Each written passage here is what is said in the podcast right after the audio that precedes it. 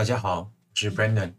呃，我现在是一名心理师，这是我第一次制作 Podcast，呃，对我个人来说是一个全新的尝试，嗯，那今天这个是第一集，我先来跟大家说一说我为什么会想要开始制作 Podcast 啊，嗯，其实这个想法呢，其实就是有一天在外面公园散步的时候，突然间跳出来的一个想法。其实我我我我接触心理学大概是一段日子了，是希望通过呃制作一个 podcast 来记录跟分享我是怎么开始接触到心理学，而我又是怎么从一个 IT 的一个工程师慢慢变成今天的一个心理师。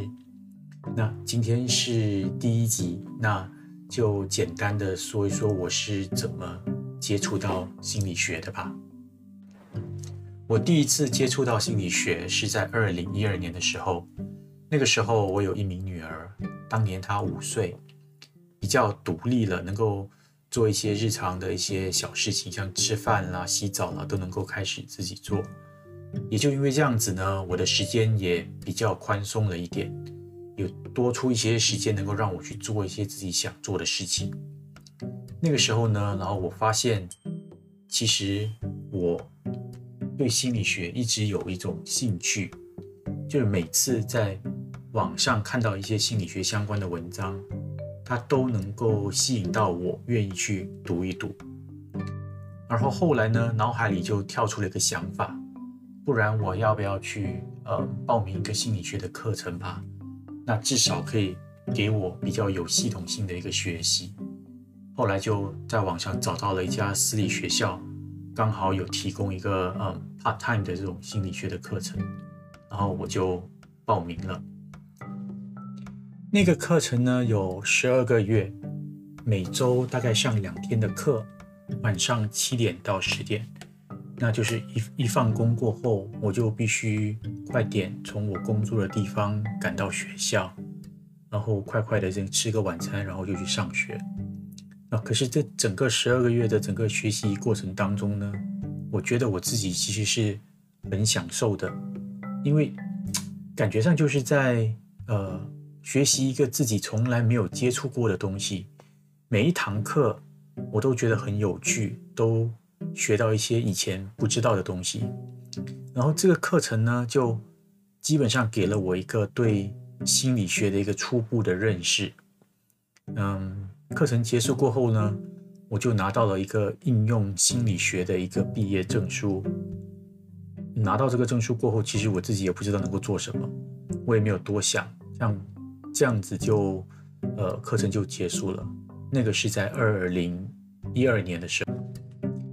二零一七年的时候，我换了一份工作，到了一家银行，然后那个时候在银行的工作呢，就。嗯，其实银行工作是压力还算是很大的，压力其实是蛮大的。嗯，在然后有一次下午在吃饭的时候呢，机缘巧合就不小心看到，哎，怎么在公司的附近不到五分钟的地方，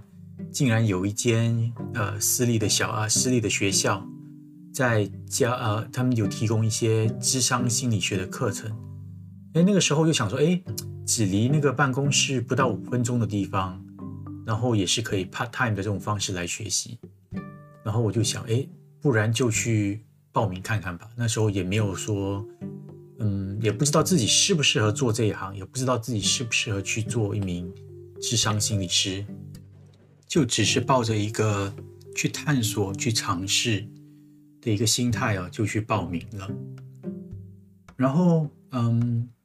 上课也一样，就是每天。每个星期有两天的课，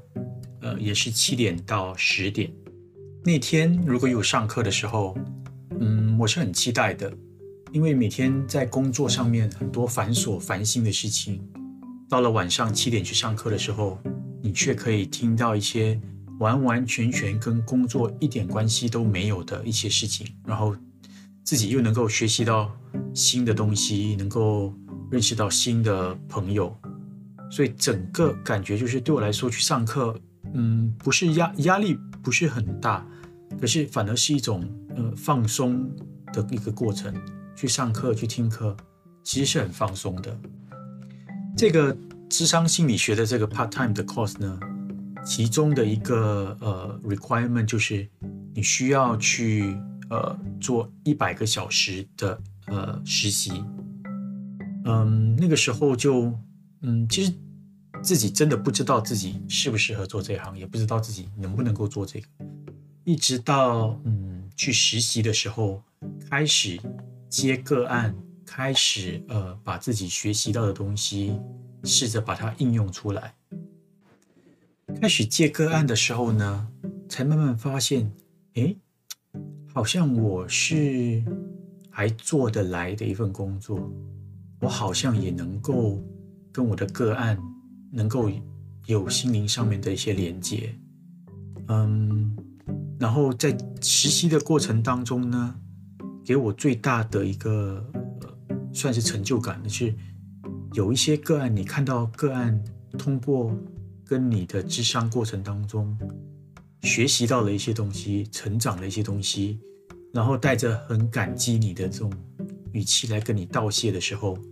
我觉得那种成就感是在我以前的工作里面从来都没有得到过的。就这样呢，这个课程教会了我一些基本的，嗯，智商的一些技巧，还有在智商的一些理论基础。嗯，可是单单一个呃毕业证书呢，我能够做些什么？其实也还是不能够成为一个正式的心理智商师的。如果我还想要朝这个方向去的话，我必须要去拿一个智商心理学的一个硕士学位。那这个呢，又到了我人生的一个重要的一个呃十字路口吧。那个时候我心里面想，嗯。因为去念一个智商心理学的硕士学位，第一个是所需要的费用并不少，其实是一个蛮高的费用，大概要呃三万块钱新币吧。呃，另外一个考量是，如果我不想要朝这个方向去的话，那我来念这个硕士学位是念来干什么？那如果我想要朝这个方向去的话，那我才去念嘛。所以那个时候就一直在心里面想，到底我要不要往这个方向去？心里面一直也没有一个答案。可是后来呢，就嗯，就在呃一直在思索这个问题的过程当中呢，就不断的看到一些嗯整个社会对心理学上的需要，看到大家的工作压力，看到大家呃因为呃呃。COVID nineteen 这个疫情的关系，大家都很需要在心理上面的辅导，大家都很开始关注在心理上面的健康。这个东西就我觉得整个社会对心理学、对心理的健康的关注越来越高，也是我们大家越来越需要的一个部分。同样的，在那个时候，我就觉得说自己在心理智商这边学习到的东西。在我自己的工作上，在我自己的呃银行的工作领域上，嗯，是有帮助到自己的一些一些心理学上的一些理论啊，一些怎么实践的方法，自己是呃有收获的。那我心里面想说，诶，如果我能够从这个方面呃学习到，然后能够用在我自己的工作上，那为什么我不能够把我自己的这个经验，用我自己学习到的经验来帮助？所有在工作上面遇到很多压力，不知道该怎么抒发的这群人呢？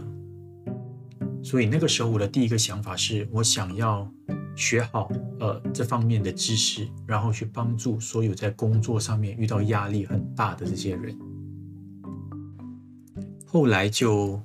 嗯决定了就去报名了这个呃智商心理学的硕士班。我现在呢，在我的硕士班的最后一个学期，嗯，一路上从一开始到现在，